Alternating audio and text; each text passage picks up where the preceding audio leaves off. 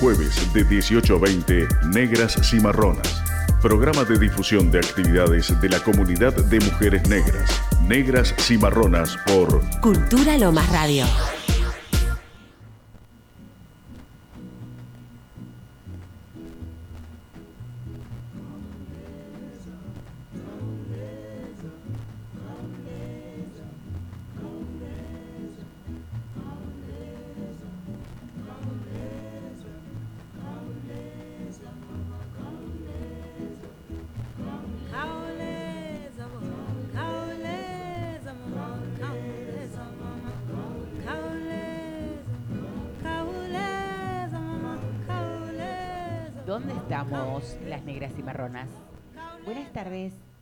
Buenas tardes, Valerí.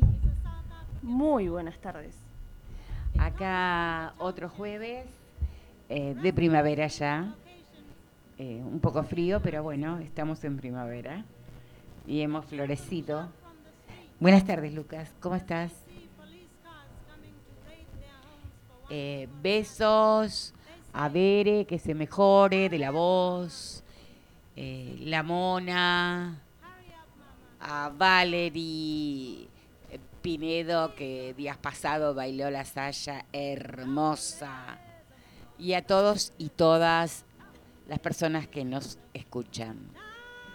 Hoy tenemos muchísimas cosas de efemérides para recordar y estaremos también eh, de alguna manera haciendo cierre de campaña de Lula presidente y ennegreciendo la política. Este, hoy nos iba a visitar Francilene Martins, pero tuvo que viajar a Bahía. Este, por supuesto que es mejor que esté allá y vote a la 13.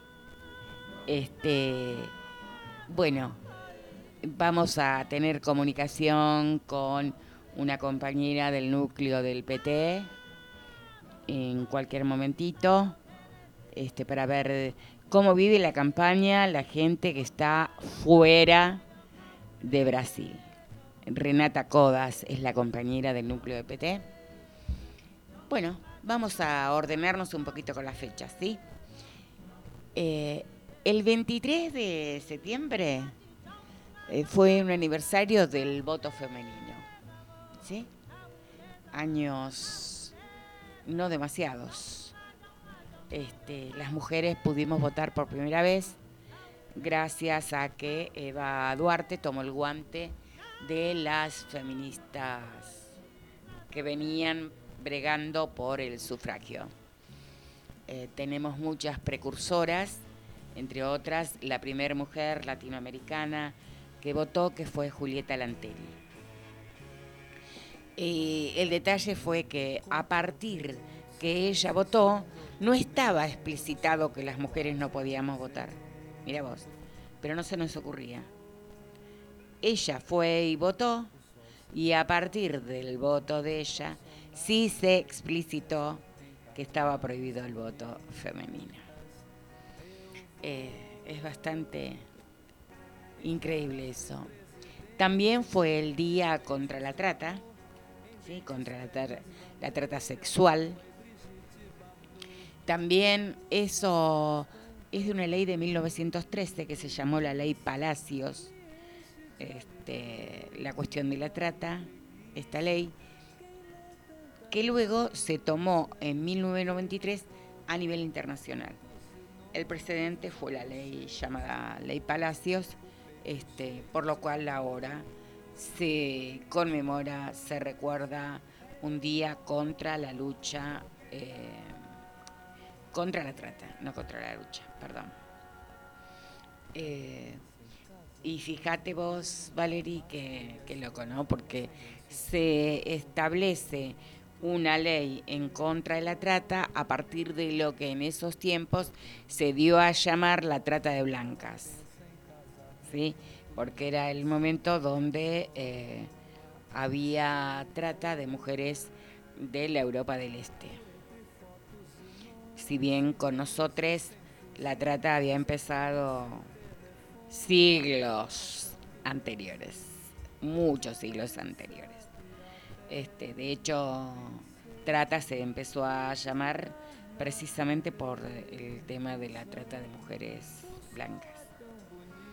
Hasta el día de hoy hay gente que llama trata de blancas y en realidad es trata de personas. Y al fin y al cabo ahí también nosotras y nosotras, las personas negras, afro, tenemos que saber que también es un día que nosotras tenemos que recordar. Totalmente, sí, sí, sí, porque si no seguimos ignorando y excluyéndonos nosotros mismos, ¿no es cierto? Absolutamente. Bueno, y avanzamos septiembre, el 28 de septiembre, el día de la despenalización del aborto. También una fecha que está muy vinculada a nosotras, las personas afros, a las personas negras.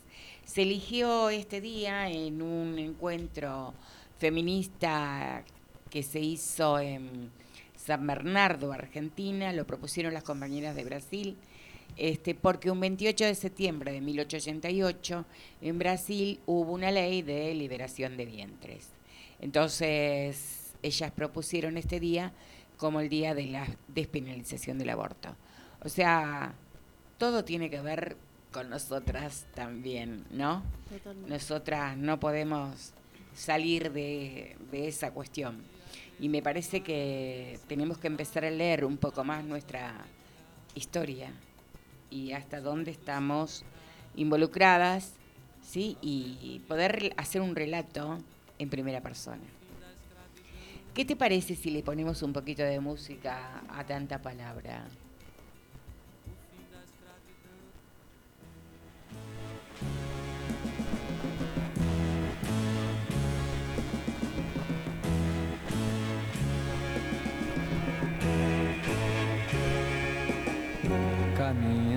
Contra o vento, sem lenço, sem documento, no sol de quase dezembro, eu vou. O sol se reparte em crimes, espaçonaves, guerrilhas, em cardinales bonitas, eu vou. Em caras de presidentes, em grandes beijos de amor pernas, bandeiras, bomba e Brigitte Bardot. O sol nas bancas de revista me enche de alegria e preguiça. Quem lê tanta notícia, eu vou por entre fotos e nomes, os olhos cheios de cores, o peito cheio de amor.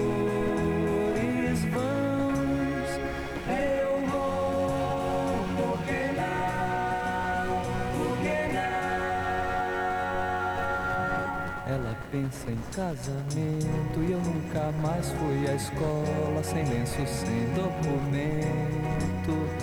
Eu vou, eu tomo uma Coca-Cola, ela pensa em casamento e uma canção me consola. Eu vou por entre fotos e nomes, sem sem fuzil sem fome, sem telefone no coração do Brasil. Ela nem sabe até pensei em cantar na televisão. O sol é tão bonito, eu vou sem lenço, sem documento, nada no bolso ou nas mãos. Eu quero seguir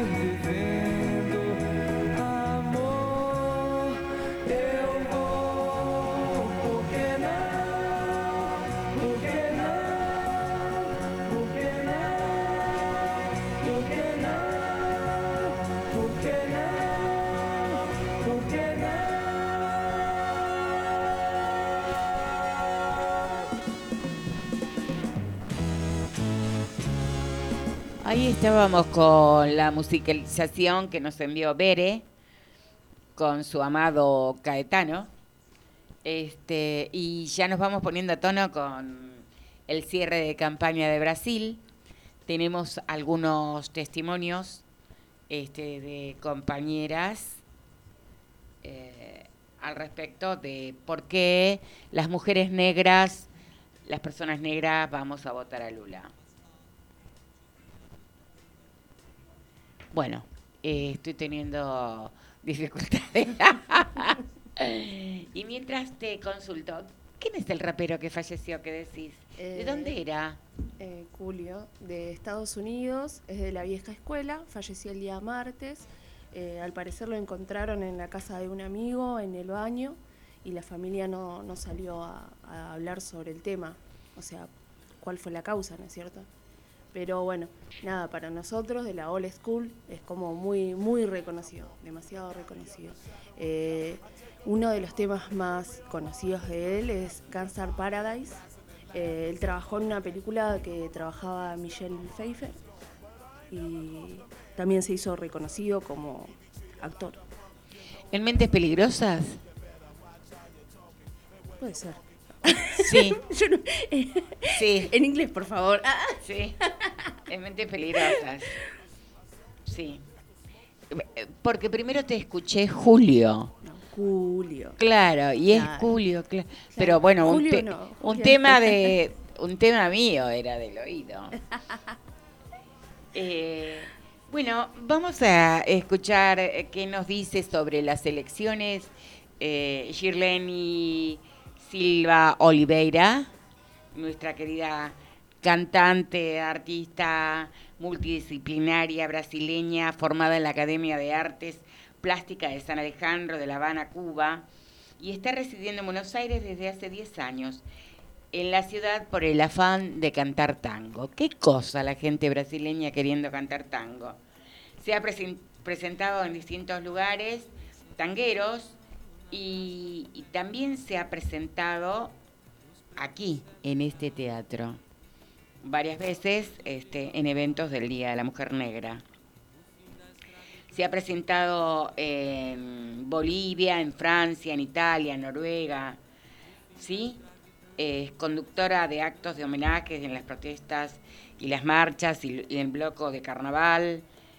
Tiene un largo eh, currículum. Bueno, a ver qué nos dice nuestra amada Shirlene. atentes, orgullosos y con enorme esperanza. Así es como estamos nosotros, brasileiros, eh, para delante de, la, de las elecciones del domingo, el 2 de octubre, que eligen gobernadores, diputados y presidente.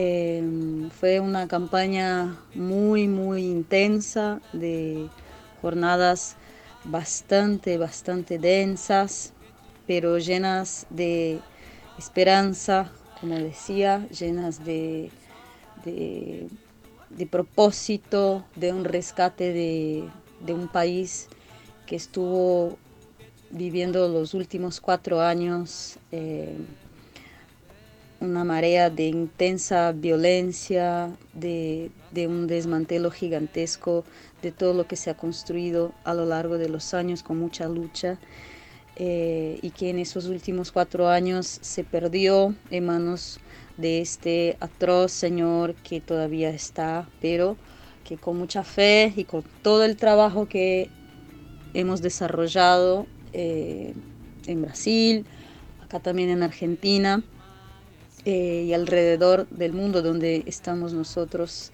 nosotras y nosotros brasileiros y brasileiras y brasileñes. Eh, vamos a derrotar el fascismo, vamos a derrotar el odio que está ahora avasallando con nuestra gente, avasallando con la alegría del pueblo de Brasil. Entonces, sí es un domingo histórico para Brasil, es un domingo histórico también para la región porque sabemos la importancia de nuestro país y cómo impulsiona y reverbera en, en los demás acá de nuestra, de nuestra queridísima América. Um, entonces, como dije, con mucha esperanza, llena de alegría y fe, vamos a votar este domingo. Eh, espero que la gente de Brasil que vive acá en Buenos Aires y en Argentina se haya puesto las pilas, se haya eh, dado el trabajo y el buen trabajo de ciudadanos eh, para estar acuerdo, de acuerdo, para poder votar entonces este domingo. Bueno, esto, con alegría, con fe y con amor, porque hay un gran, grandísimo trabajo de recuperación de un país que está realmente eh, desmantelado y que necesita de la energía, pero sobre todo del amor y del calor que nosotros, nosotras y nosotros sabemos dar eh, para tener una vida digna, para tener una vida sana, para tener una vida mejor, con alegría, que es característica de nuestro pueblo. Eh, entonces, adelante, con mucha alegría. Vamos, vamos, que Lula vai ser presidente, sim. Lula, sim. Um beijo. Sem medo de ser feliz, quero ver chegar Lula lá, brilha nossa estrela, Lula lá, renova a esperança, Lula lá, o Brasil criança, na alegria de se abraçar, Lula lá, com sinceridade, Lula lá, com toda certeza pra você meu primeiro voto para fazer brilhar nossa estrela.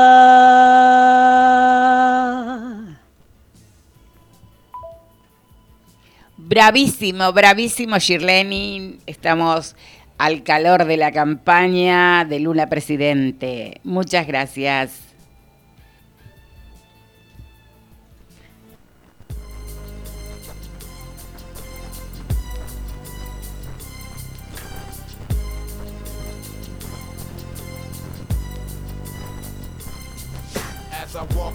Valley of the shadow of death, I take a look at my life and realize there's nothing left. Cause I've been blasting and laughing so long that even my mama thinks that my mind is gone. But I ain't never crossed a man that didn't deserve it. Me be treated like a punk, you know that's unheard of. You better watch how you're talking and where you're walking, or you and your homies might be lying to chalk. I really hate the trip, but I gotta low. As they croak, I see myself in the pistol smoke. Fool, I'm the kind of G the little homies wanna be like on my knees in the night, saying prayers in the street light. Been most of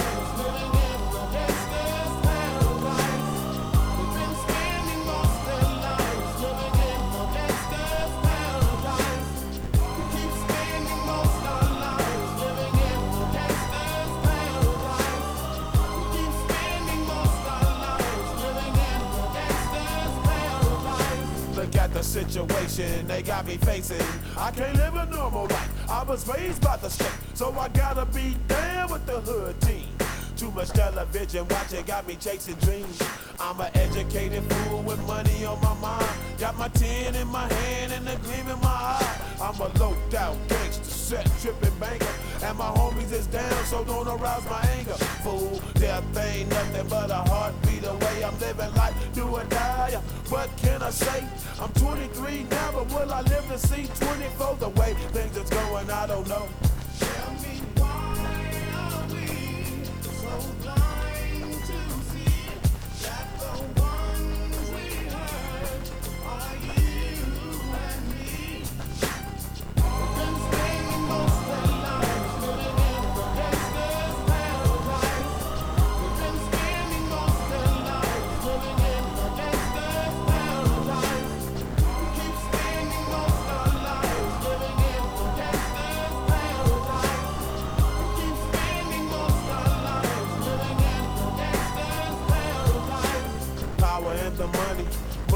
The power.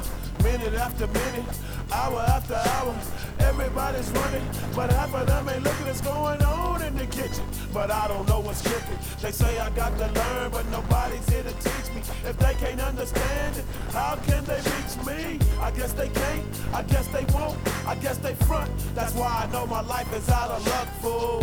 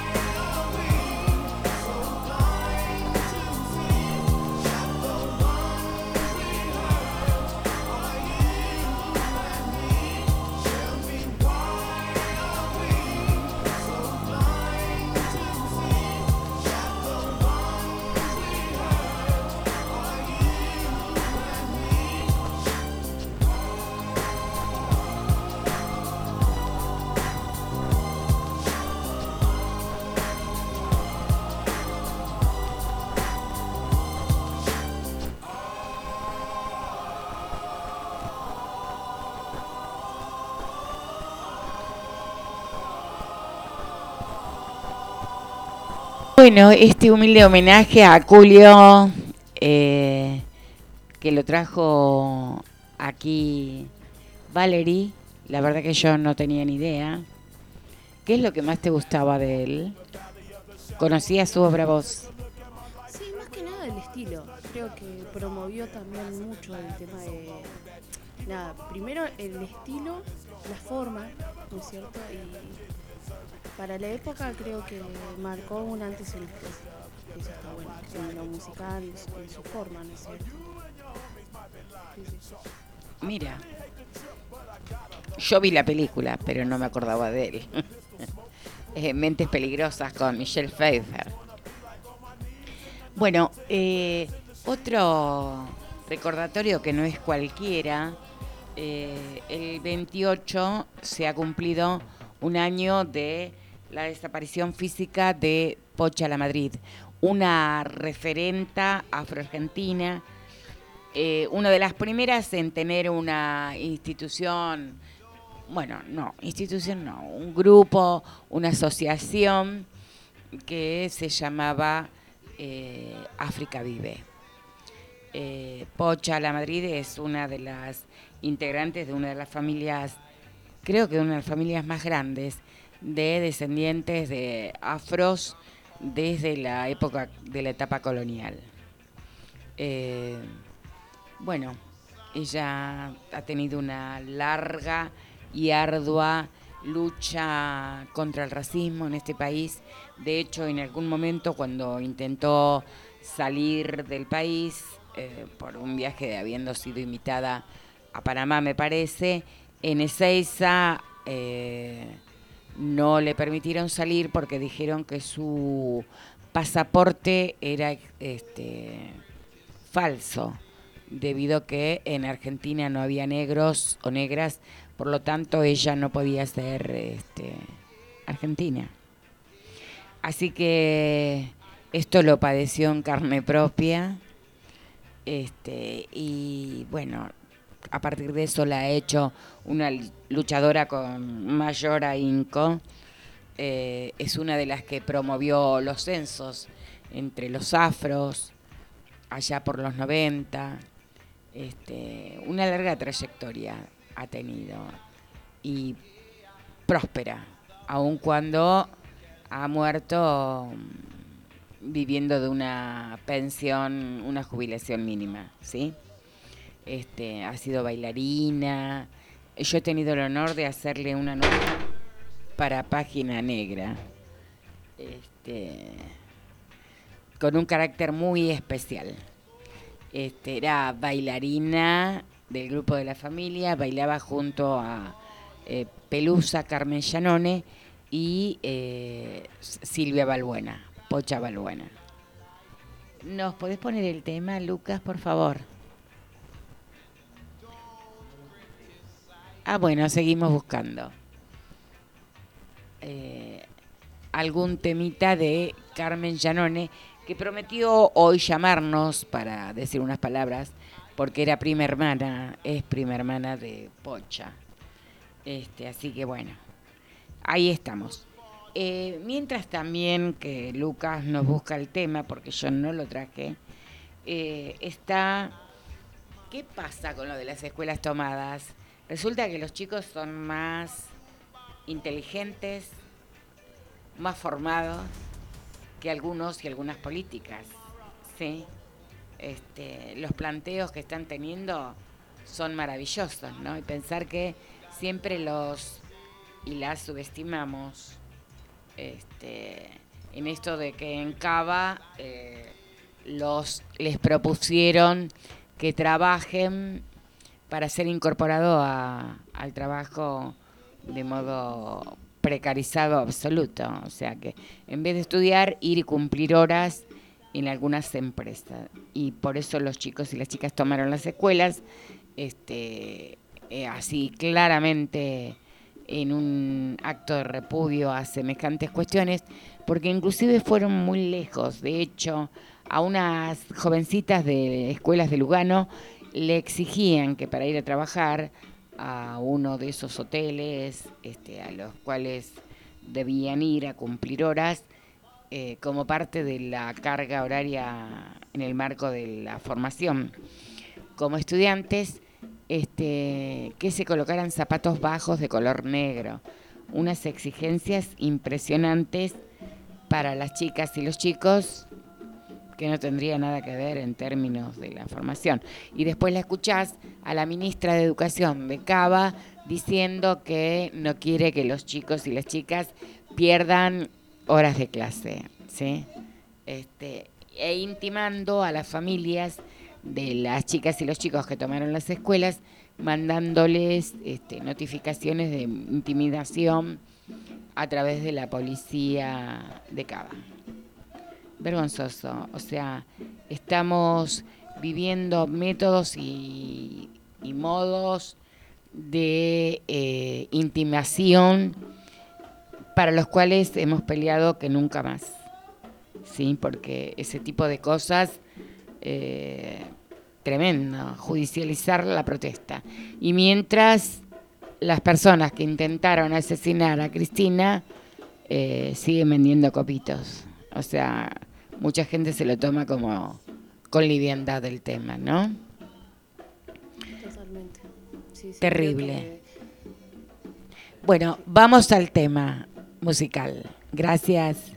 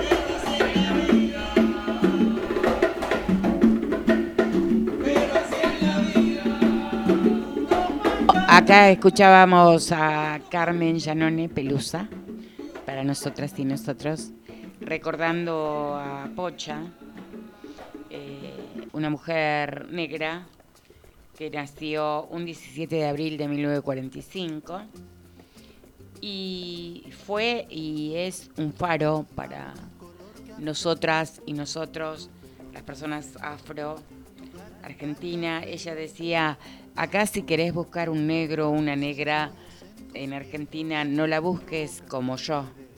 Ella era de un color bastante intenso, de piel oscura, porque ella era consciente que eh, la mixtura en Argentina había sido muy grande. Por lo tanto, hay afros argentinas y argentinos este, blancos, de ojos claros, etcétera, etcétera. De hecho, próximamente Beren nos va a estar presentando algunas cuestiones de Carmen Platero, que precisamente no era de piel oscura. Y su hijo es blanco, absolutamente blanco. O sea, y nadie discutiría que Carmen Platero no era afro-argentina. ¿sí? Este, Pocha, te recordamos con mucho cariño, besos para vos al cielo y siempre estás con nosotras allí como parte de nuestras ancestras. Eh, cualquier homenaje que pudiéramos hacerte siempre es pequeño. En todo lo que te merecías que se hubiera podido hacer por vos y con vos en vida. Bueno, eh, ahora, ¿qué te parece si vamos a la cuestión de les niñez con Ángela, que nos ha grabado su, nos manda, que es nuestra corresponsal a Chascomunense. Nos manda, como siempre, su columna de lectura para niñez, afros, este que la verdad que es un hallazgo que ella lo quiere hacer porque no hay mucha literatura para niñez afros.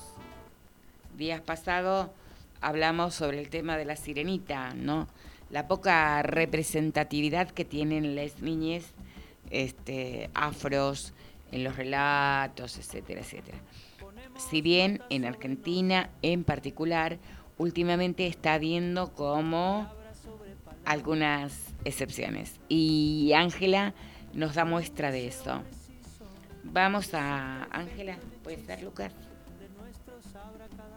Ángela, vengo a contarles sobre un librito que me apasionó esta semana, en esos días, que se llama Vamos. Es un libro de Eugenia Melo, es una ilustradora argentina que actualmente vive afuera y es su primer libro ilustrado. Eh, vamos a la historia de Sophie en un momento en que tienen que mudarse de casa. Sale de una zona donde hace mucho frío y va a una zona más bien eh, tropical. El tema es que Sophie lo único que tiene ganas de llevarse de verdad en el camión son las personas que quiere. Y el hecho de no poder hacerlo genera mucha frustración. Ella se muda con mucha tristeza, mucho desgano.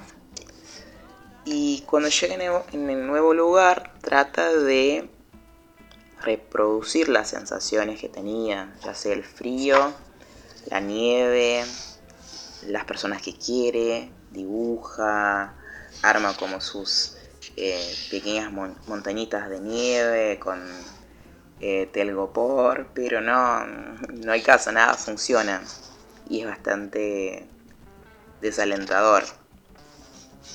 Eh, la mamá se da cuenta de esto todo y decide llevarla a conocer el vecindario, el lugar donde es hermoso, como una playa. nada, vos, las ilustraciones son son muy, muy representativas porque muestran, por un lado, a Sophie en su, en su modo en su modo triste monocromático eh, lila y el entorno de playa, de sol, eh, no sé, gente patinando, helados y ella todavía ahí en su momento de, de vacío interior. Y nada, Sophie está sufriendo un montón, ese desarraigo. Sin embargo, escucha algo que le transforma el ánimo. Eh, y lo que escucha es hola. Este hola viene de, de una nena, de, unos nenes que están jugando, que le invitan a ser parte de este nuevo lugar, ¿no? Y ella ahí empieza a abrirse a este nuevo mundo, que al fin de cuentas es, es- siempre los lugares son, son más bien las personas, ¿no? Son los vínculos y no tanto el espacio físico, que es lo que nos hace querer estar. Y nada, y a partir de ahí es todo un poco fiesta, las sensaciones de Sophie conociendo ese, ese nuevo lugar y empezando a, a sentirse otra vez en casa. Eh, eso es Vamos, hermoso libro, tiene como 20 ilustraciones, doble página, es un librito cuadrado. También lo publiqué hoy en, en Estudio Ambos, así que pueden chusmear algunas cositas más. Y quiero aprovechar que estamos en radio, ya que estamos, eh, para comentar y hacer eco de una situación que está sucediendo hoy por hoy con, con el corte presupuestario, ¿no? Que es la desarticulación, esas palabritas lindas, eh, de la formación básica en educación artística, que es el, el FOBA, ¿no? El conocido FOBA, que es una medida evidentemente egresiva y en general las medidas egresivas son también racistas, ¿no? Porque tratan de sacar a las personas que no pueden hacer una formación privada para entrar a los conservatorios, a los institutos de arte, a las escuelas, en fin, eh, sin una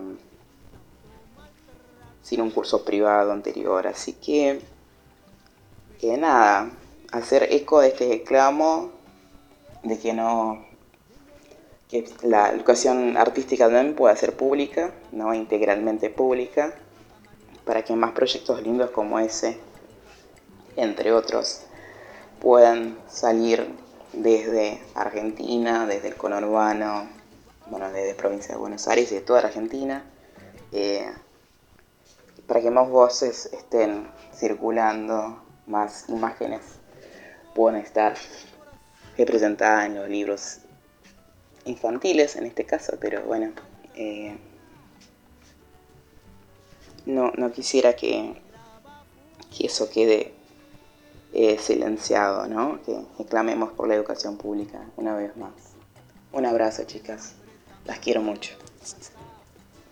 Wow, gracias Ángela, nosotras también te queremos mucho y te esperamos por acá siempre que puedas. Así pasó nuestra corresponsal chascomunense, Ángela Pinto Rangel, eh, brasileña, que también nos mandó otras eh, cositas que luego las escucharemos. Eh, un temita, por favor.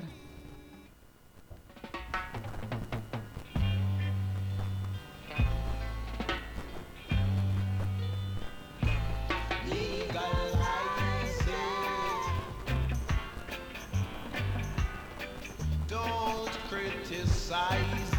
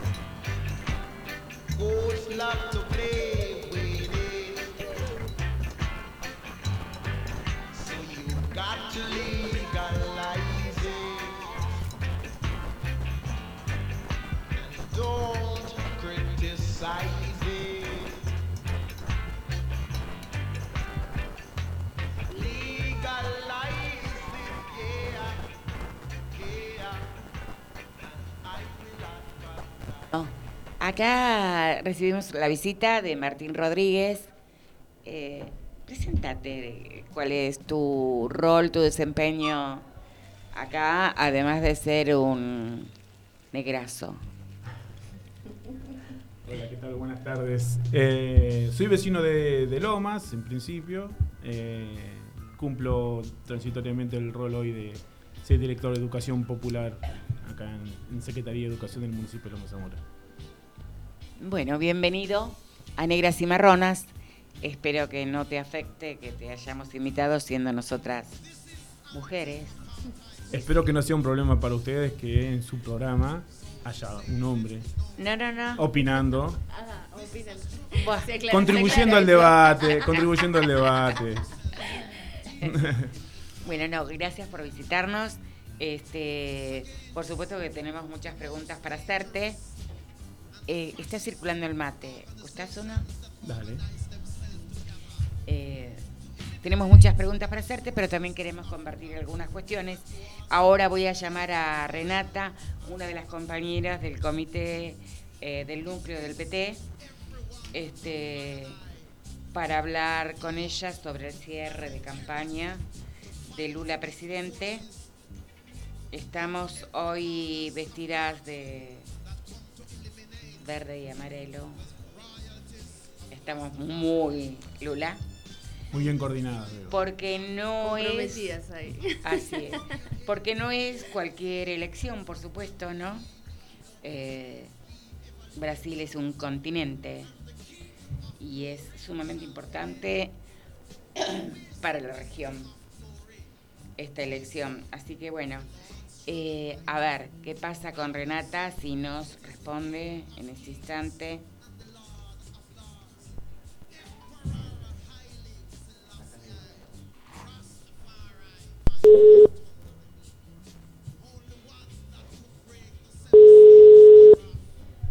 Hola, Hola, buenas tardes Renata, ¿cómo estás? Te habla Gladys. ¿cómo estás? ¿Todo bien? Muy bien, ¿vos? Bien, perfecto. Acá estamos con Valeria, Valerie y Martín y Lucas, este, queriendo conversar con vos, cómo viene lo de la campaña, cuáles son las expectativas, cómo llevamos la campaña fuera de fuera de Brasil. Sí, bueno, buenas tardes. Gracias por el espacio para comentar un poquito. Un placer, eh, compañera. Eh, compañeros, eh, nada, estamos acá ya los últimos días con lo que nos, resta de energía. Fue un proceso largo de meses de pre-campaña, consolidación de los vínculos ahí armado del Comité Argentino Lula Presidente y después de la campaña que llamamos voto a voto del núcleo de PT en Argentina con la comunidad brasilera. Eh, La campaña fue orquestada por nosotros, que somos del núcleo de partido, que es la representación eh, eh, internacional, no formal del partido del PT acá en Argentina. Eh, contamos con muchísima y articulación con versiones argentinas y vivimos un proceso largo y lindo de, de armado de la comida brasilera, que ahí se va a culminar el domingo 2 con las elecciones y donde seguramente deseamos mucho que logremos ganar en primera vuelta. Perfecto.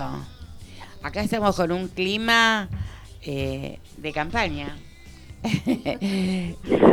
Nos ha enviado un mensaje Shirleni. Este, Después, más tarde, voy a pasar uno de Bruna. Este, y mañana te hago feijoada. Ah, está muy bien, está muy bien. Sí. Hay que festejar con todo esto. Así es, o sea, les vamos a dar a nuestras ancestras que no que siempre nos acompañan, pero que en esta también nos acompañan mucho más, porque sabrás que para nosotras y nosotros como argentinas y argentinos sumamente importante la elección en Brasil. Este, y para toda la región, ¿no? Sí, sí, seguramente. Y, y siempre la comida argentina siempre nos acompañó a la comida brasilera, más allá del núcleo de PT, ¿no? Eh, como colectivo Pasariño en otro momento. Siempre un, lar- un largo trayecto de, de- de acompañamiento y, apoyo, así que a muy agradecidos, agradecidas de, de todo que viene ofreciendo, sabemos, incluso sabiendo que para ustedes también, para Argentina y para el continente es importante. Igual, eh, impresionante que en estos tiempos tomaron como propia la campaña. En algunos momentos ofrecíamos, pedíamos algo y lograban la apuesta y hacemos eventos más grandes, más interesantes, con más contenido. Así que el- ese, ese clima de campaña es también muy, muy placentero compartir con la comunidad argentina. Además, nosotras venimos compartiendo con ustedes, con el colectivo Pasariño en los eventos con respecto a recordatorio de Marieli Franco. Claro, Sí. claro, no, sí, Marel fue una agenda que acá nosotros más convocamos, ¿no? Porque Así para es. también con nuestra función de, de compartir la agenda y la argentina también es súper apoyo desde siempre. Acá está Martín Rodríguez, un compañero director de Educación Popular, este que quiere conversar contigo. ¿Qué tal, Muy Renata? Buenas tardes, ¿cómo estás? Teta Eh, Martín. Más que nada, eh, leo con preocupación la mm, posibles intentos de fraude o denuncias de fraude ante la, la mm, posible victoria de Lula en primera vuelta. ¿Ustedes cómo lo están analizando eso y cómo lo están viendo? Eh, es- esos intentos, eh, es- esa sospecha eh, está porque el, actual presidente sigue insistiendo, ¿no? Eh, insistió y viene insistiendo en cuestionar los resultados electorales, pero también todo va a depender de la contundencia de la victoria. Eh, ahora estamos justo los resultados actuales ahí con 50% eh, de votos válidos. Entonces, estamos muy justitos ahí para la primera vuelta. Cuanto más contundente el voto, más difícil va a ser cuestionar pero confiamos también que se está armando una, observaciones internacionales. eh, eh, hay mucha gente mirando el proceso brasilero, adentro están haciendo alianzas distintas para, para intentar eh, em, inactivar cualquier intento. Pero bueno, estamos aprensivos y también reaccionaremos a la medida que su- suceda. Pero la verdad que nuestra es solo vencer con voto y hacer lo posible. Estamos ahí muy cabeza en campaña, entonces nuestra función ahora, eh, como, como militantes, como partidos, es esta. De otra instancia se están dando los acuerdos más políticos para que, caso suceda, los países activen, los organismos activen. Gracias. Y bueno, ¿y eh, dónde es la convocatoria para el domingo seguir eh, minuto a minuto el comicio? Ah, eso sí, es súper importante. Eh, a, a partir de las 17 horas, en la sede de la UOM, va a ser una fiesta en la calle.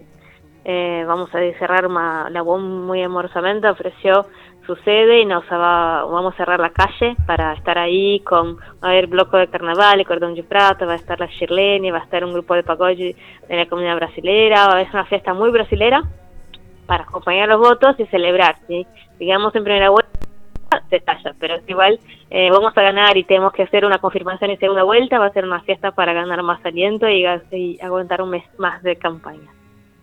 Eh, escúchame, ¿el debate es hoy? El debate es hoy. hoy a las 21, a las 22 horas de Brasil. Sí, que es misma que acá. A las 22 horas es el debate. Perfecto. Bueno, Renata, estamos acá para el abrazo. Este, siempre somos hermanas, hermanos, hermanes. Y bueno, nosotras las personas afro tenemos sumo interés también. Este, el eslogan ha sido Ennegreciendo la política, al cual muchas y muchos de nosotras nos sumamos. Este, espero verte el domingo y con mucha alegría. Sí, Gladys, muchísimas gracias por todo el apoyo todo este tiempo.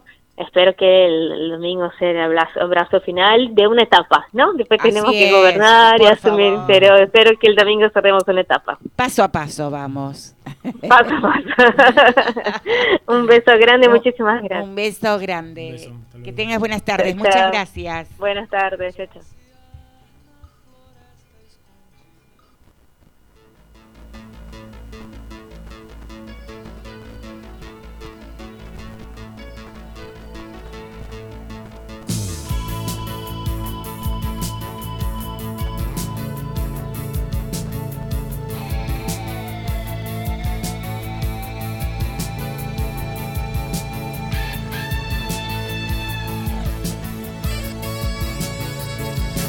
Enquanto os homens exercem seus podres poderes, motos e fuscas avançam os sinais vermelhos e perdem os verdes.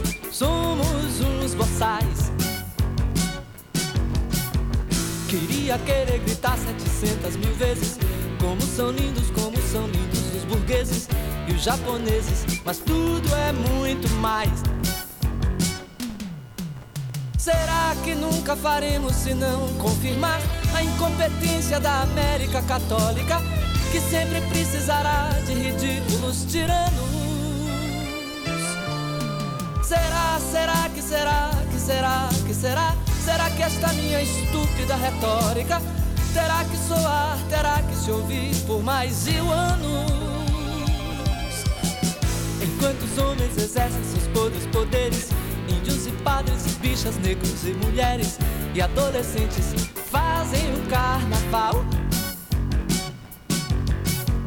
Queria querer cantar afinado com eles, silenciar em respeito ao seu transe num êxtase, ser indecente, mas tudo é muito mal. Ou então cada paisano e cada capataz Por sua burrice fará jorrar sangue demais Nos pantanais, nas cidades caatingas e nos gerais. Será que apenas os hermetismos pasquais Os tons, os mil tons, seus sons e seus dons geniais Nos salvam, nos salvarão dessas trevas e nada mais? Enquanto os homens exercem seus podres poderes Morrer e matar de fome, de raiva e de sede. São tantas vezes gestos naturais. Eu quero aproximar o meu cantar vagabundo Daqueles que velam pela alegria do mundo Indo mais fundo, tins e bens e tais. Será que nunca faremos senão confirmar a incompetência da América Católica que sempre precisará de ridículos tiranos? Será, será que será, que será, que será? Será que esta minha estúpida retórica terá que soar, terá que se ouvir por mais mil anos?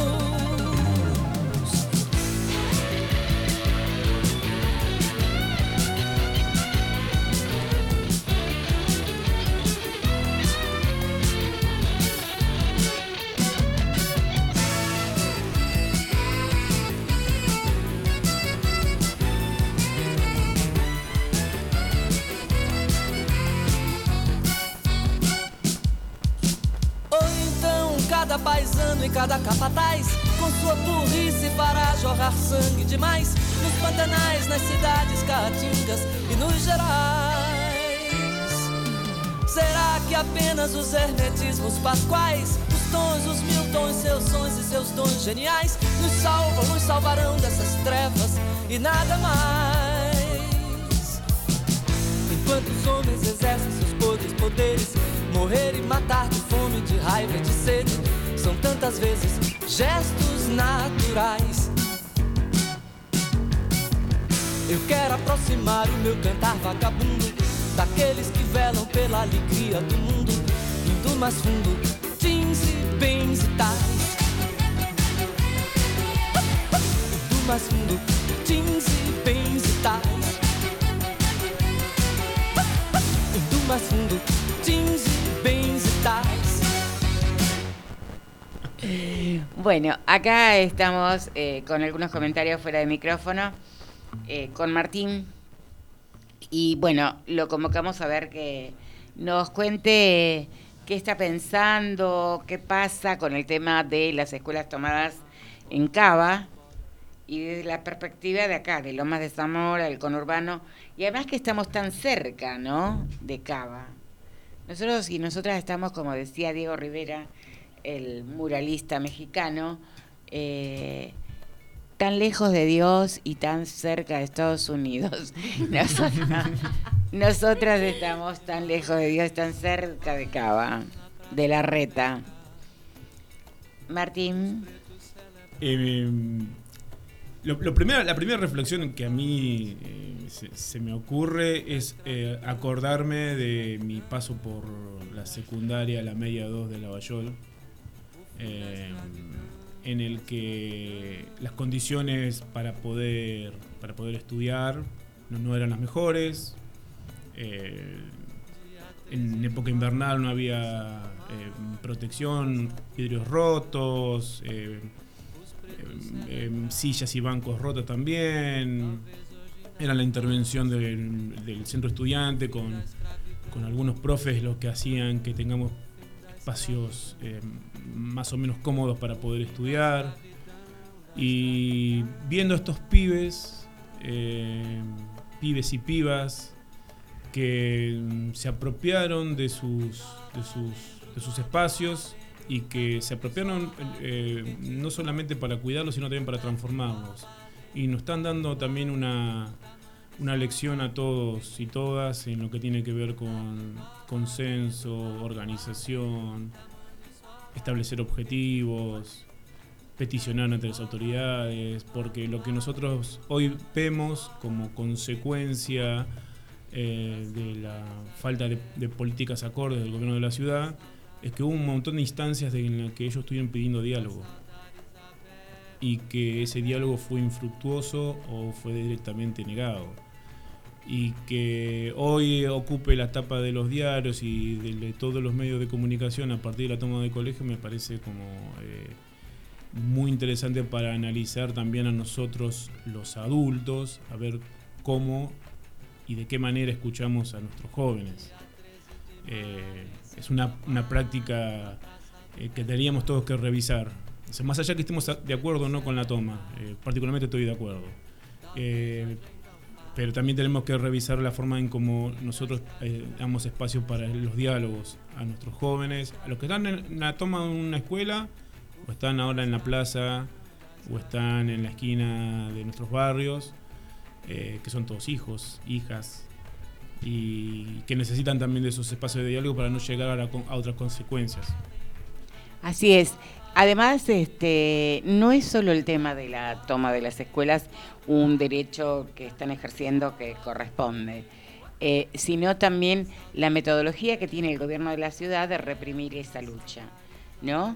Con una metodología que consideramos algunas personas eh, que hemos luchado mucho por la democracia, este, esa metodología que pensamos que ya nunca más iba a volver, este, la intimación a los padres de los y las chicas con notificaciones este, de parte de la policía de Cava. O sea, eh, la derecha está sacando eh, de la galera sus cartas más tremendas, ¿no?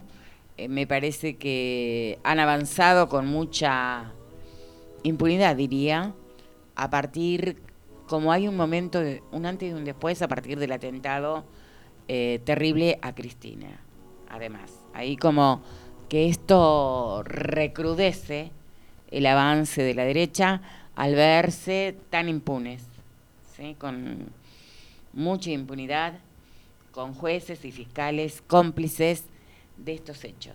Y si semejante hecho aberrante contra la vicepresidenta, imagínate contra los y las jóvenes y los padres y las madres de esos chicos. Digo, no les tiembla el pulso, para nada. Yo creo que igual eh, son eh, es, es parte también de sus estrategias de comunicación. Siguen desviando eh, la cuestión de la toma en sí del tercer de los colegios. Digamos. Es una estrategia para poder hoy tener eh, nos mantiene a todos ocupados debatiendo, a ver si eh, están dentro de los marcos de la legalidad poder hacer lo que hacen, si está bien o está mal que lo hagan pero la cuestión de fondo no se sigue discutiendo y no está en la agenda de los medios y está en la agenda de la política. Entonces, también es una, forma de desviar las, miradas, ocupemos el tiempo, el, espacio eh, digamos, de los, de los medios. Em, una medida que yo sé que no le va a traer mayores consecuencias a esos adultos más que el mero apercibimiento, porque entiendo ni siquiera eso va a ser una, eh, una denuncia. Lo que pasa que el gobierno de la ciudad eh, todo lo mide en función, además junto con los medios cómplices, en función del 2023. O sea, eh, su electorado. Todo tiene que ver con la campaña, digo. Y ojo que hay sorpresas de la derecha, fíjate la derecha cómo avanzó en Italia, la presidenta que tienen, por favor. Digo, y en nuestro país con mi ley, todo lo están midiendo en función de eso. Tensan y es cierto, quizá no haya mayores consecuencias para los padres y las madres que esta cuestión de percibimiento, que además no correspondería, aparte, en el marco de una democracia. Este, pero lo están midiendo. Hasta dónde el electorado de Cava, que a veces parece tan progre y después vota a la derecha, ¿no? Y sigue votando y votando y votando, más allá de todo los discursos xenófobos, eh, dictatoriales, etcétera, etcétera, la gente lo sigue votando. Sí, sí, sí, sobre todo si tenés en cuenta, y sin duda eh, coincido con vos, eh, eh, sin duda, eh, teniendo en cuenta también que utilizan a la policía para hacer estas notificaciones. Absolutamente. Por la- la- la- el tenor de, de estas comunicaciones a los padres lo puede hacer cualquier empleado de cualquier área de la ciudad de Buenos Aires. No necesariamente. Debería poder. Totalmente. Movilizar una fuerza de seguridad que intimida, porque intentan hacer eso también, intimidar a los padres para que insten a sus hijos a que eh, vuelvan a la casa y dejen el- el- la, la protesta.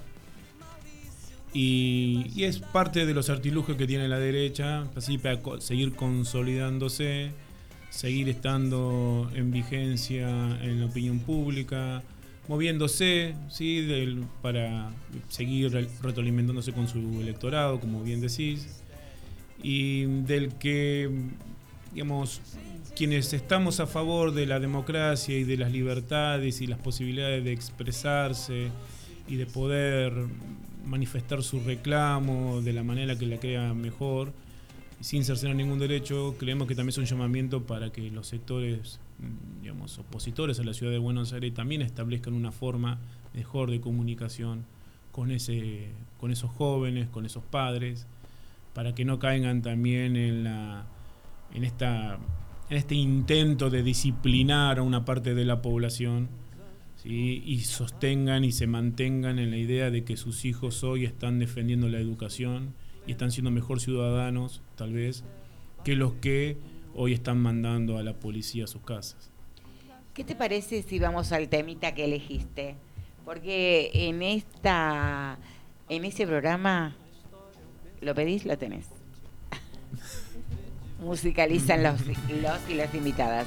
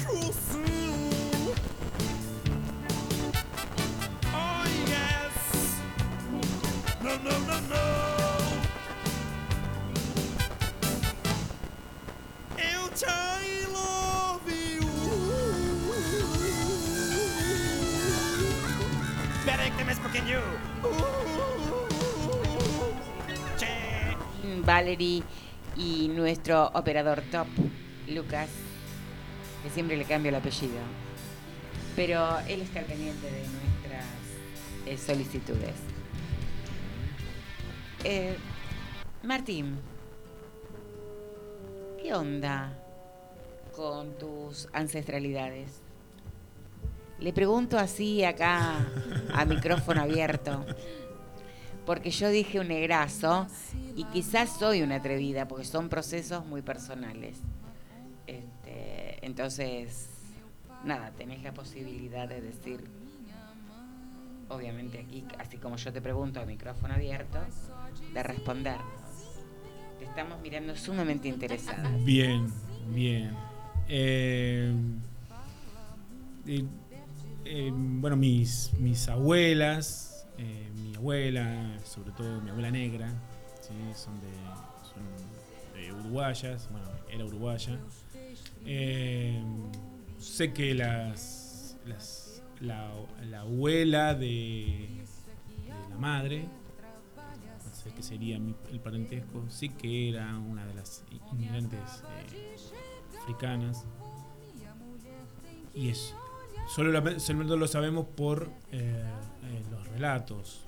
Con mi hermano, con Pablo, eh, hicimos algunas, intentamos hacer unas primeras indagaciones para averiguar un poquito más, adentrarnos un poquito más de la, eh, en nuestra, eh, nuestros ancestros. eh, pues bueno, mi, eh, abuela se casa con, eh, con mi abuelo blanco, entonces medio que ahí medio que se empieza a abrir un, un poco, pero bueno, el lado de mi, de mi abuela intentamos como vi- vincularnos con, con sus hermanos, con sus parientes vivos todavía que quedan en Uruguay, para ver si- hasta dónde podíamos llegar.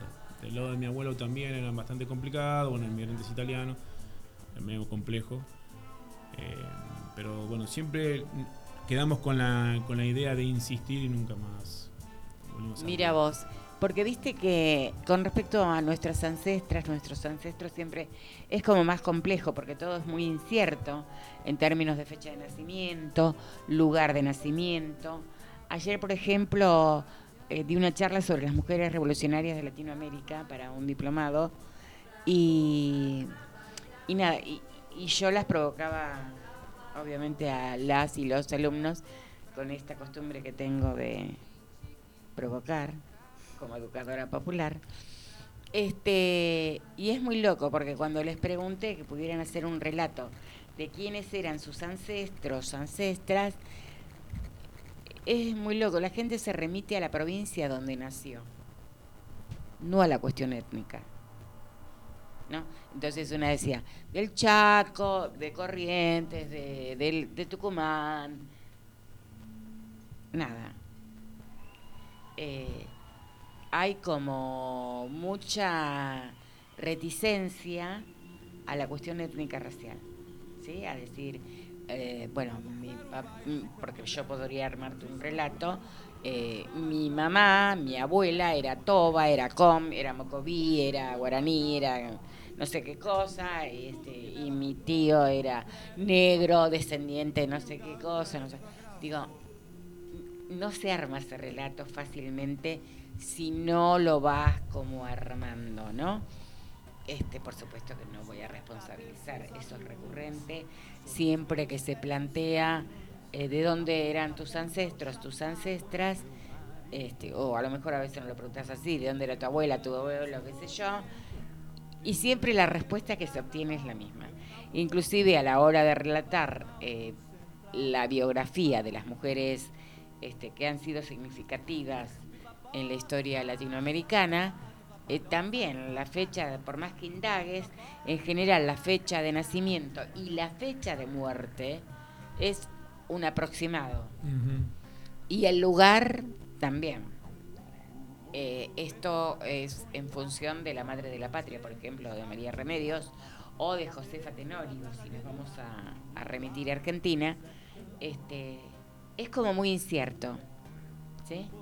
Este, y eso es muy interesante de, ver cómo todavía nos falta eh, métodos de investigación que den cuenta más allá de la trayectoria marcial militar, sino eh, en su cuestión de humanidad, porque por ejemplo, de María Remedios, nosotros y nosotras contamos que tuvo dos hijos, uno era un hijo adoptado, entenado, como se decía en esa época, y su marido, que fueron a la guerra, pero no sabemos el nombre de la pareja, ni de los hijos, ni cuántos años tenían, nada. Y se sabe de ella por sus algunas pequeñas cuestiones que tienen que ver con la cuestión marcial, ¿sí? la cuestión militar. Igual que Josefa Tenorio, por ejemplo.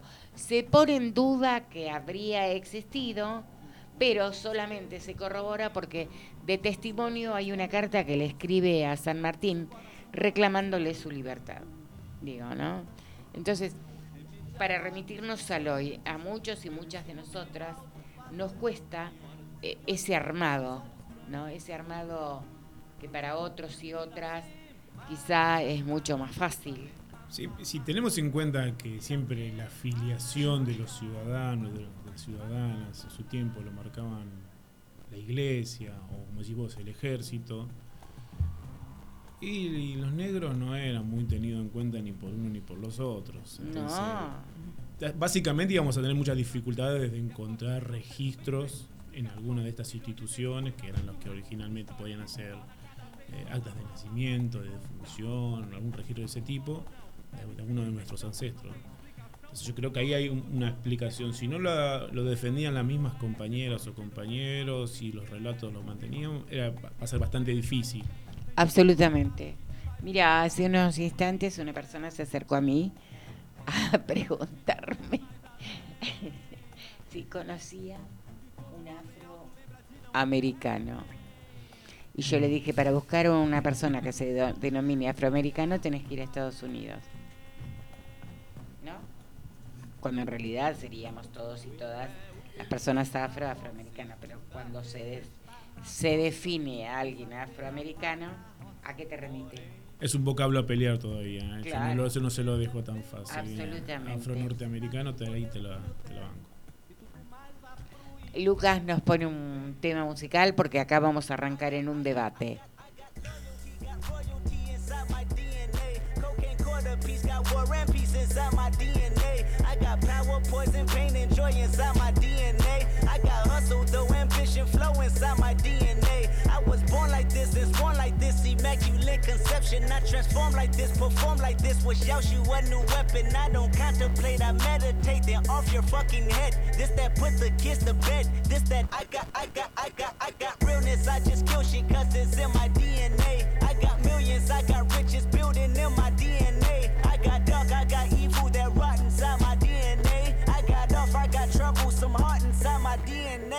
just win again, then win again like Wimbledon I serve. Yeah, that's him again. The sound the engine in is like a bird. You see fireworks and Corvette tires skirt the boulevard. I know how you work, I know just who you are. See, use a, use a, use a bitch. Your hormones probably switch inside your DNA. Problem is, all that sucker shit inside your DNA. Daddy probably snitch, heritage inside your DNA. Backbone don't exist, born on side a jellyfish I gauge. See my pedigree,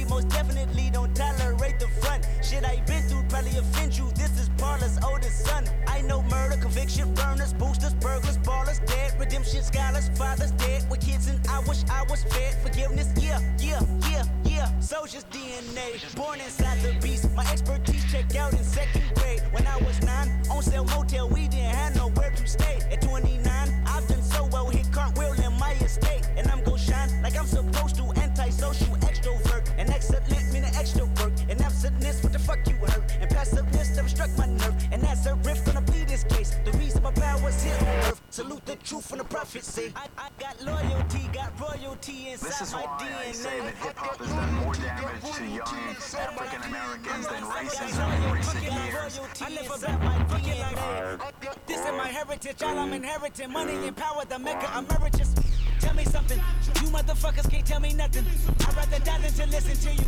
My DNA not for imitation, your DNA an abomination. This how it is when you in the matrix, dodging bullets, reaping what you're sowing, stacking up the footage, living on the go and sleeping in the villa, sipping from a Grammy, walking in the building, diamond in the ceiling, marble on the floors, beaches out the window, peeking out the window, baby in the pool, Godfather goes, only Lord knows I've been going hammer, dodging paparazzi, freaking through the cameras, eat it four daughters, Brock wearing sandals, yoga on the Monday, stretching to the November, watching all the snakes, curving all the fakes, phone never own, I don't conversate, I don't compromise, I just penetrate, sex, money, murder, these are the breaks, these are the times, level number nine, look up in the sky, tennis on the way, tennis on the way, tennis on the way, motherfucker, I got winners on the way, you ain't shit without a buddy on your belt, you ain't shit without a ticket on your plate, you ain't sick enough to pull it on yourself, you ain't rich enough to hit the ladder skate, tell me when destruction gonna be my fate, Bueno, acá seguimos conversando con Martín.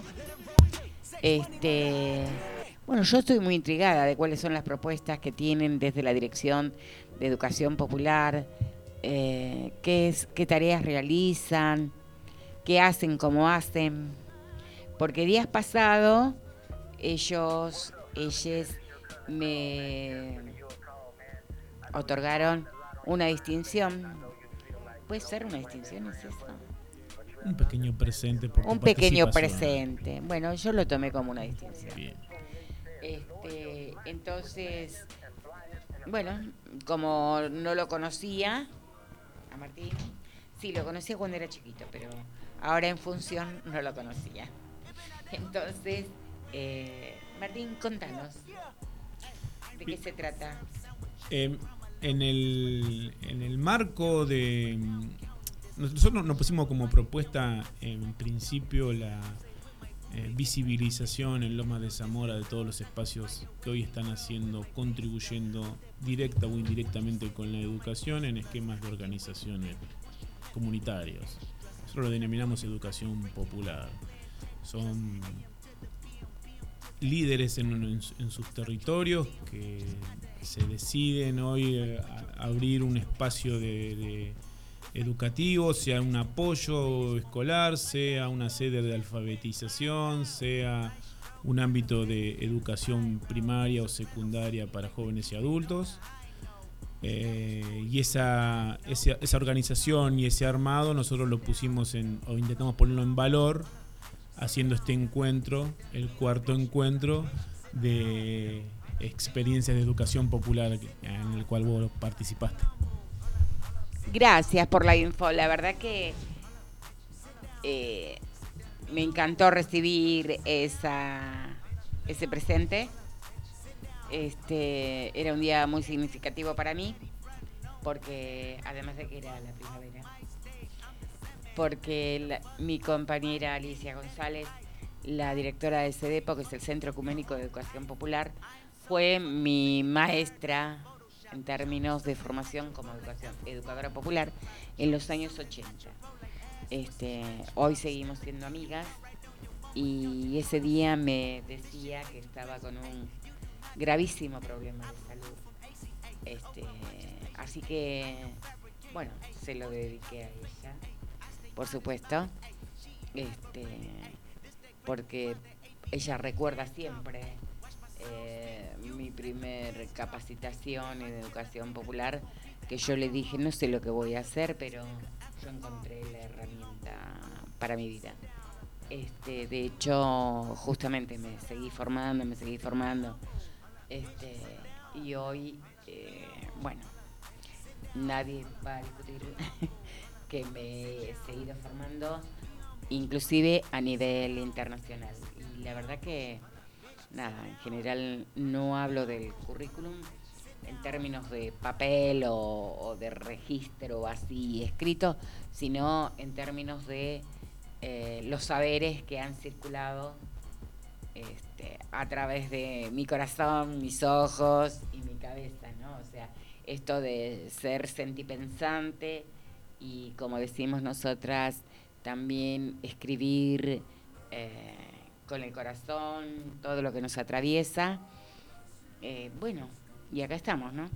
Y bueno, justamente el, encuentro en el que vos fuiste, fuiste parte y protagonista eh, apuntaba a eso, apun- apuntaba a darle el rol y la relevancia que tienen los educadores populares, educadores y educadoras populares de Lomas de Zamora, y también en un ámbito de encuentro, de reconocimiento, para seguir tejiendo redes. Esto no es una tarea, ustedes no realizan una tarea unilateral, esto esto es- se hace mancomunadamente, se hace con un montón de cuerpos hoy en el, en el- en el territorio, pensando y repensando mejores, mejores formas de, para vivir mejor. Y creo que eso necesita hoy un espacio y un ámbito para poder encontrarse y sobre todo una decisión eh, institucional y política de valorizar eso- esas trayectorias y esos, y esos trabajos.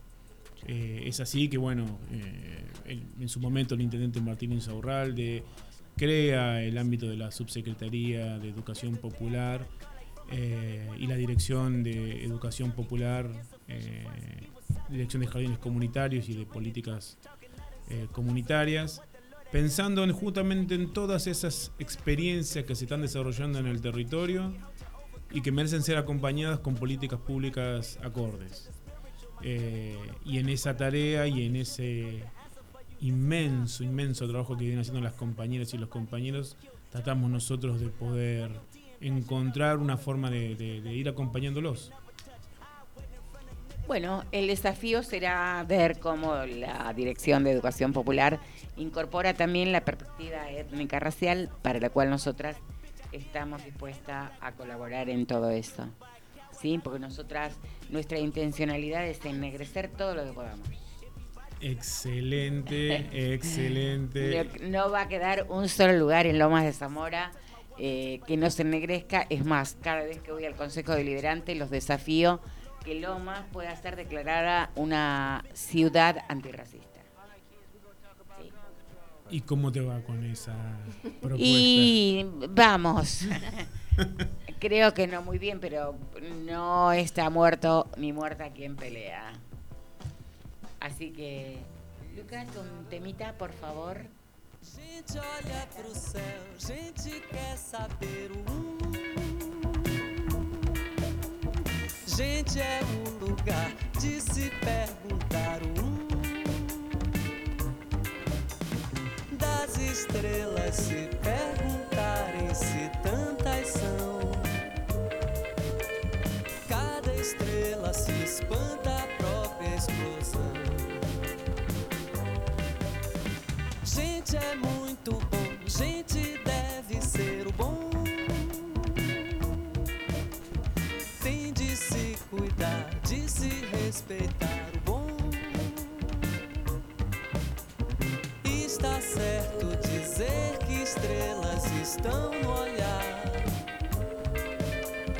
de alguém que o amor te elegeu pra amar.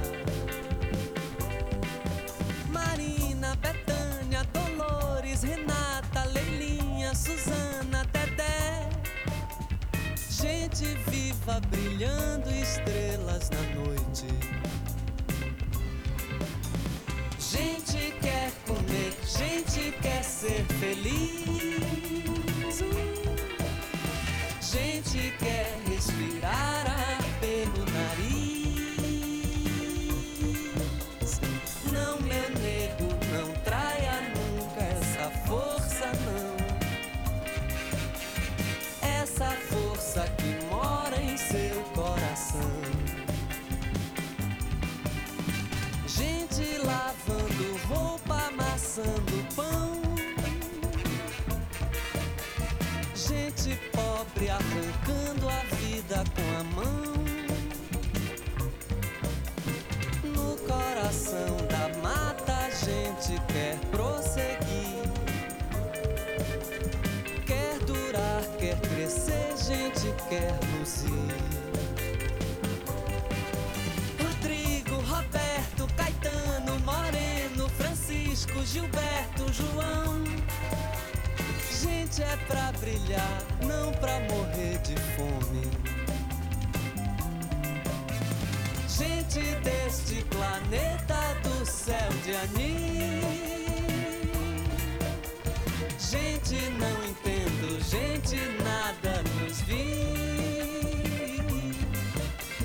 Gente espelho de estrelas, reflexo do esplendor. Se as estrelas são tantas, só mesmo amor. Maurício, Lucila, Gildásio, Ivonete, Agripino, Gracinha, Zezé. Gente espelho da vida, doce mistério. Gente espelho da vida, doce mistério. Gente espelho da vida, doce mistério. Vida, doce mistério. Vida, doce mistério. Vida, doce mistério.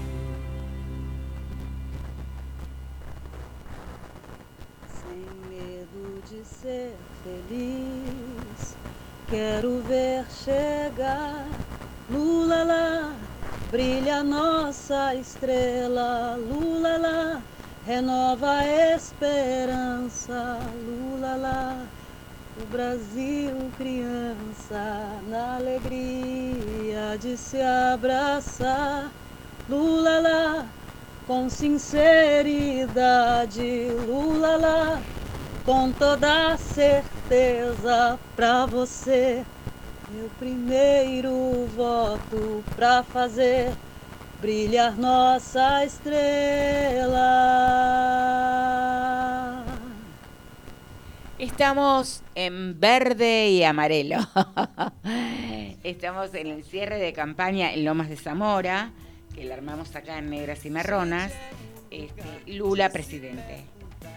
Y ahora vamos a escuchar el testimonio de nuestra querida compañera, eh, historiadora, periodista, activista afro-brasileña, integrante de tema Tertulianas Mujeres Afro-Latinoamericanas y del área de género de la Comisión 8 de Noviembre, Bruna Estamato. Hola compañeras, ¿cómo están? Muchas gracias por la invitación. Bueno, esta es la última semana para elegir eh, Lula presidente de las elecciones del domingo. Estamos haciendo todos los esfuerzos para que eh, él gane en la primera vuelta y tenemos mucha esperanza de que vuelva su gobierno y volvamos a ser un país que tiene esperanza, un país que tiene políticas públicas especialmente para la gente que más necesita, para la clase trabajadora, para los pobres, para los y afrodescendientes del país.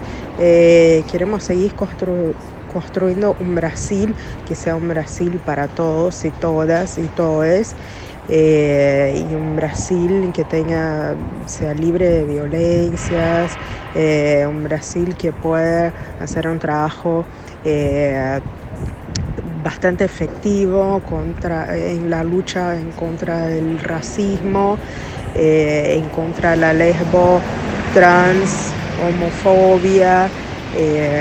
bueno, estamos ahí con muchas esperanzas para que Lula vuelva a gobernar y volvamos a ser un país en crecimiento y que tiene condiciones de vida dignas a toda su población y libre de violencia y discursos de odio y hay que frenar el avance de, la derecha, hay que sacar del poder este gobierno neofascista y de derecha que está haciendo tanto mal a la población.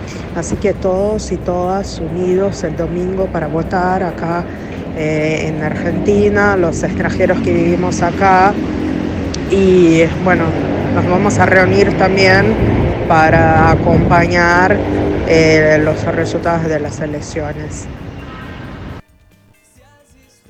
Bueno, así pasaba Bruna Estamato, nuestra compañera afro, negra.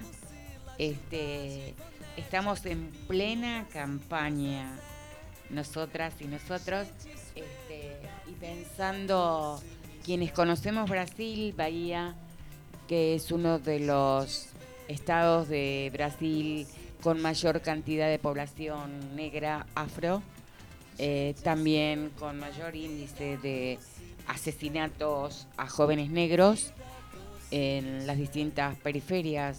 Uno de los lugares es Feira de Santana, eh, donde es una moneda corriente absoluta y la verdad que tenemos esperanzas en que esto pueda cambiar y modificarse. Yo he conocido la primer vereadora, como se dice en Brasil, o concejala en Bahía, que fue con el gobierno de Lula. Un estado donde la mayor cantidad de personas son negras. La primer concejala negra fue durante la gestión de Lula, ¿sí? O sea, fíjense qué lejos estamos de tantas cosas, ¿no?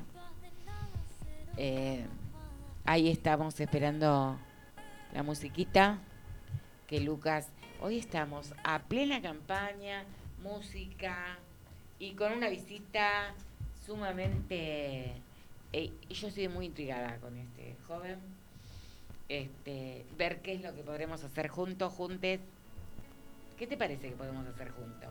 Y mira, eh, muchas cosas, entre ellos es lo que mencionabas en, un principio, la de poder eh, hablar de racismo, de racismo en Argentina, de instalar la- el debate, eh, de seguir indagando en- entre nosotros y nosotras eh, sobre nuestro lugar que tenemos también en, el ámbito de, la discriminación, eh, porque a veces nos pasa por alto como que los argentinos no lo somos. Pero bueno, ahí hay, algo que, seguir trabajando y terminar de descular. Así es, inclusive te cuento eh, que, por ejemplo, cuando se estaba armando el censo, nosotras desde acá motorizamos, motorizamos con que la gente saque a su abuela india negra del closet o del ropero o del placar o debajo de la mesa, este, y estábamos con muchas expectativas. Luego, pasado el censo y viendo algunas cuestiones, que no sé por qué eh, está tardando los resultados del censo, Y habiendo visto algunas de las planillas de los trabajos, hemos visto que muchos, muchas censistas no llegaron a la, a la pregunta, ¿sí? no completaron todo el cuestionario. Entonces, bueno, ahí nos desmoralizamos un poco. ¿Por qué teníamos eh, expectativas con el censo? Porque en realidad eh, ya faltan dos años nada más para que se cumplan el diseño de, que todos los países tenían de compromiso eh, de diseñar políticas públicas para las personas afro y la única política pública que obtuvimos en este país fue el censo. O sea, los demás han sido gestos simbólicos al respecto de nosotros y nosotras como parte de, de la población en este país. Entonces nosotras teníamos expectativas, este, porque por ejemplo, nosotras decimos, nos contamos muertas, es hora que nos, nos cuenten vivas, y tiene que ver porque lo único que también logramos fue que a través de la Oficina de la Mujer de la Corte Suprema, incorporar la perspectiva étnica racial en el registro de femicidios. ¿Sí? Este, pero nada más. Entonces, nosotras sabemos que a la hora de que los gobiernos se comprometen a, diseñar políticas públicas, en general necesitan números. ¿sí? Este, porque si no nos siguen diciendo eh, ustedes las minorías, ustedes las diversidades. No somos ni minorías ni diversidades. Somos afros. Y esto todavía cuesta. Aún el INADI. En estos días va a haber un evento y ellos en la publicación han puesto minorías. Este, bueno, el término minorías nos infantiliza. Así que por lo tanto, bueno, vamos a un temita como para amenizar esta campaña.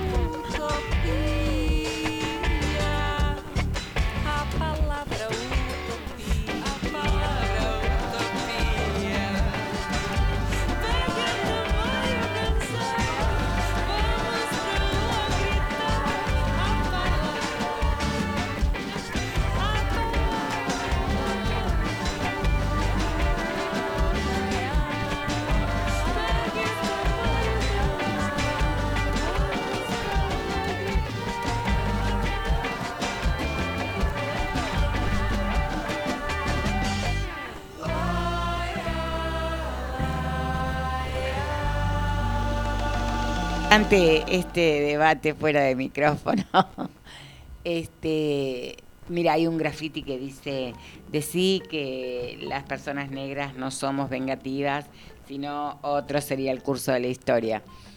Este, realmente, eh, porque bueno, hemos estado callados y calladas durante muchos años, muchos, demasiados quizás, y sobre todo en nuestro país, ¿no? Porque inclusive en este no, no participé, pero en el 2010 participé en el censo y eso que eh, fue un muestreo censal este, y trabajé con la planilla justamente donde estaba la pregunta.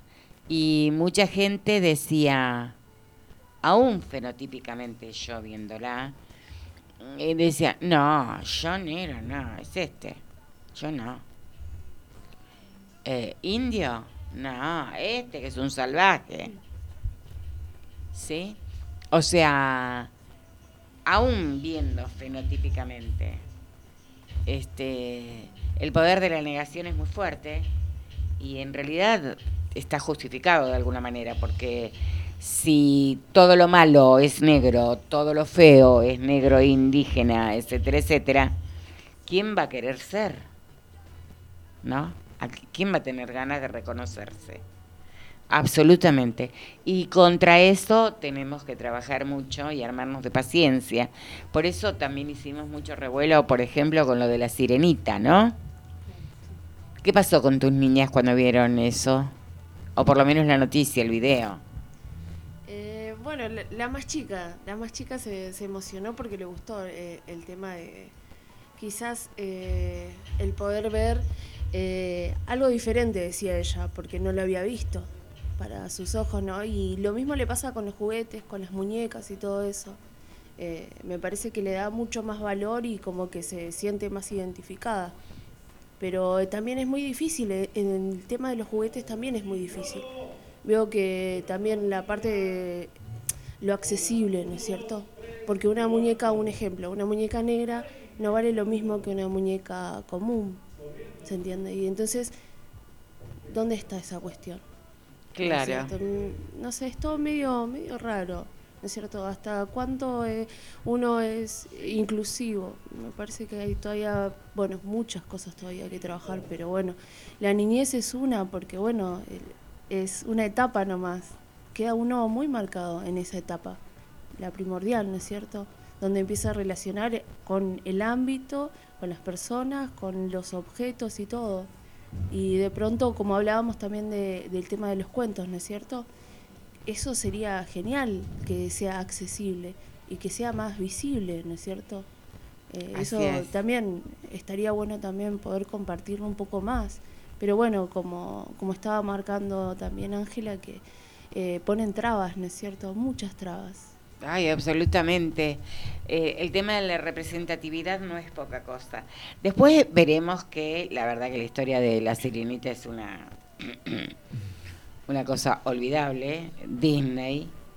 eh, lo que nosotras tomamos es el gesto de poner a una niña negra que haga un rol que históricamente eh, lo hizo una niña blanca, ¿no?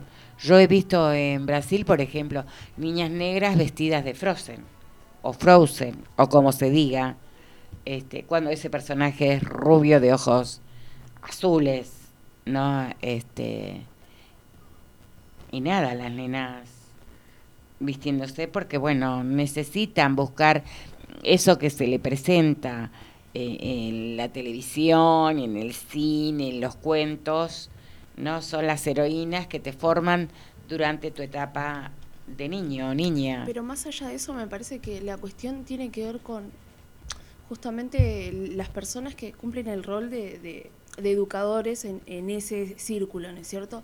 Porque, a ver, los niños, eh, la otra vez justamente hablaba con mis hijas eso, eh, que era lo que consumían de chicas, ¿no es cierto?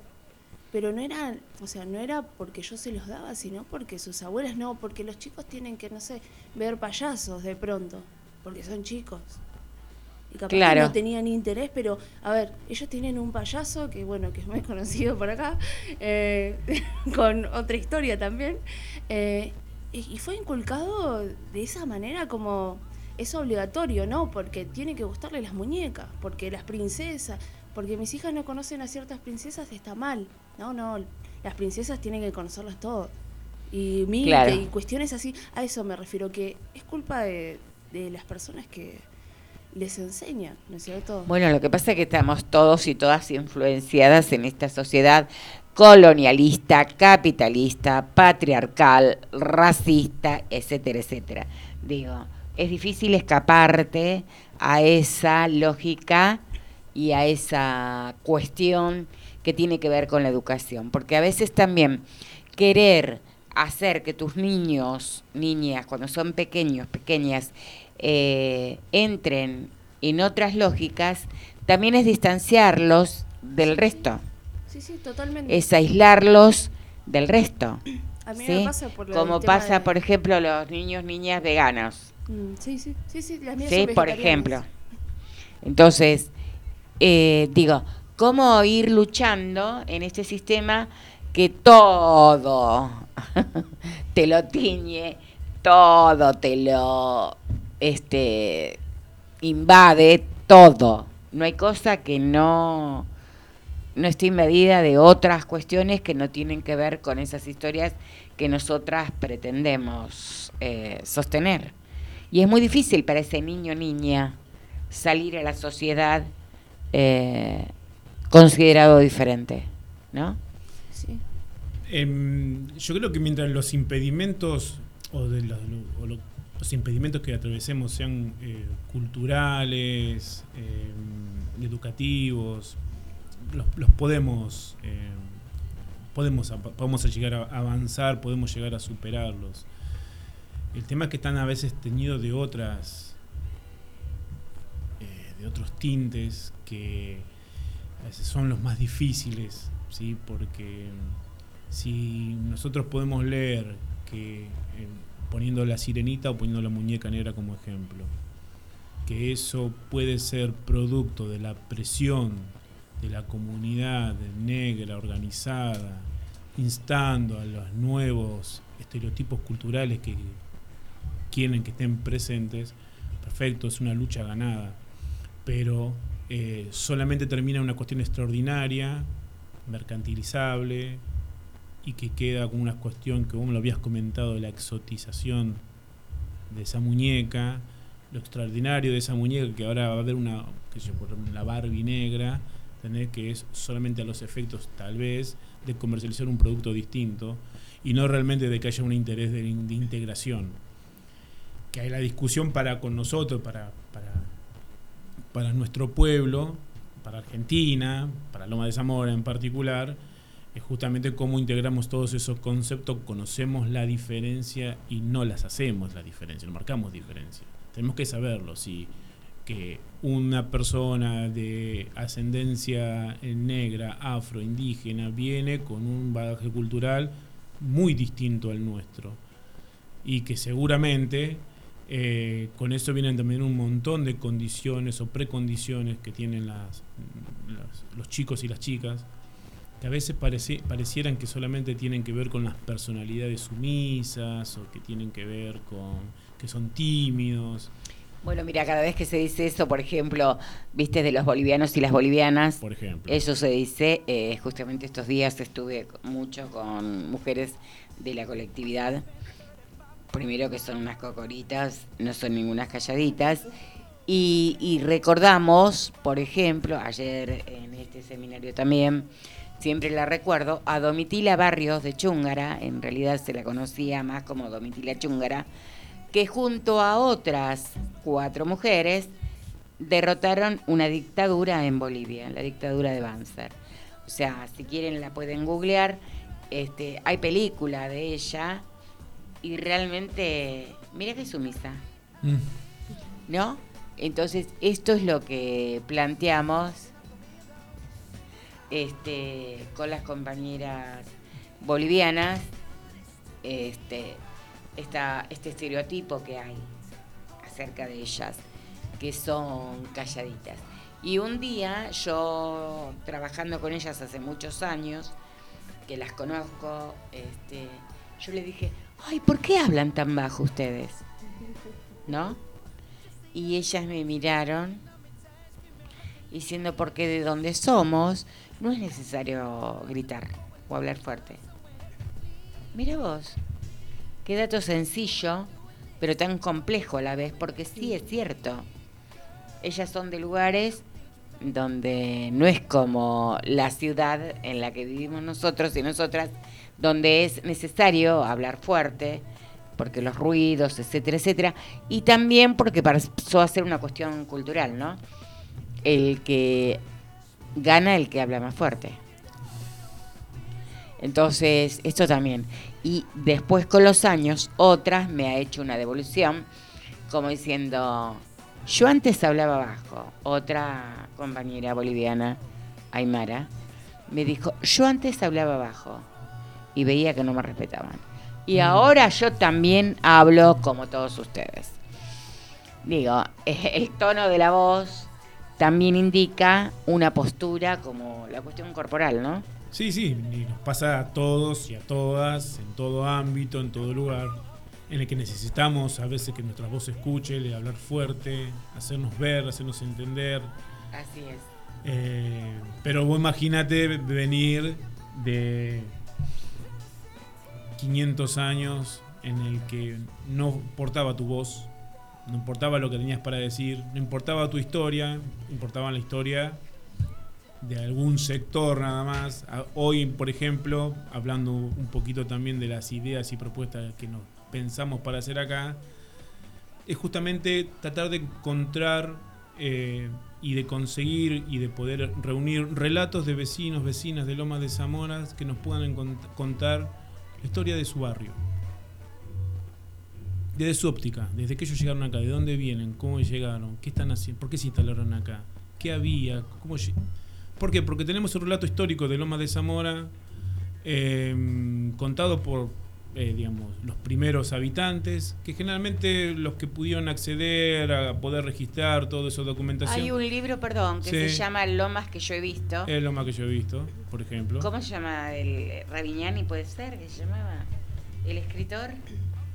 Este, bueno, él planteaba justamente un Lomas que tenía que ver de lo que ese tiempo era Camino Negro para acá y el otro lado. ¿sí? Totalmente. Y del otro lado nos faltan historias. Les falta, fal- nos falta historias eh, del lado oeste de Loma de Zamora. Así es. Y de los barrios más recientes, sobre todo, en el que hay muchísimo para poder, poder contar y registrar. Y que sea parte de la historia oficial también de nuestro distrito. Absolutamente. Bueno, estamos cumpliendo el tiempo. Eh, se nos ha ido el programa ya. Así que una reflexión para este domingo o lo que quieras en esta despedida. Este, es la primera vez que venís, espero que no sea la última. Este, aunque somos negras y marronas, este, vos sos del club. La mejor de las expectativas, eh, realmente entiendo que sería una buena señal para la región que el compañero Lula vuelva, vuelva a ser presidente y le vuelva a dar alegría al pueblo brasileño.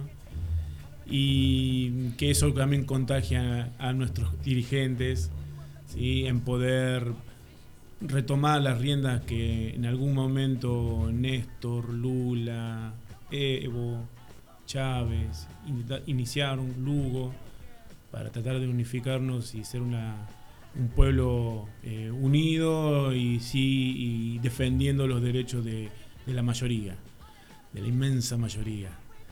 Eh, así que las expectativas son grandes y sí, y, y tengo la, la- la- las- una eh, particular atención por lo que va a suceder también en San Pablo, en Campinas, donde hay candidatos que son amigos y, y la verdad estamos muy interesados en, en los resultados del domingo.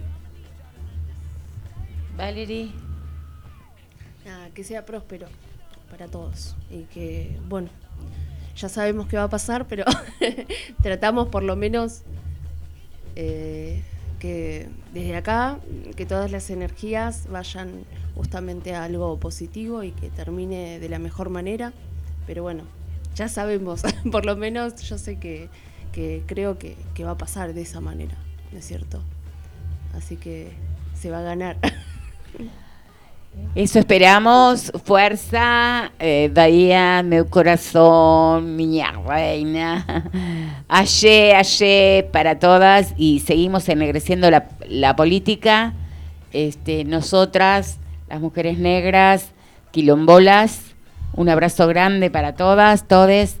Este, y este domingo nos veremos en las plazas. Viva Brasil.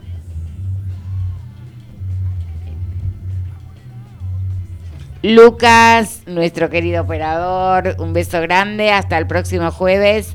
A todas, todes, Berenice, que te mejores. Este, Lucas Serafini, nuestro operador top. Buenas tardes.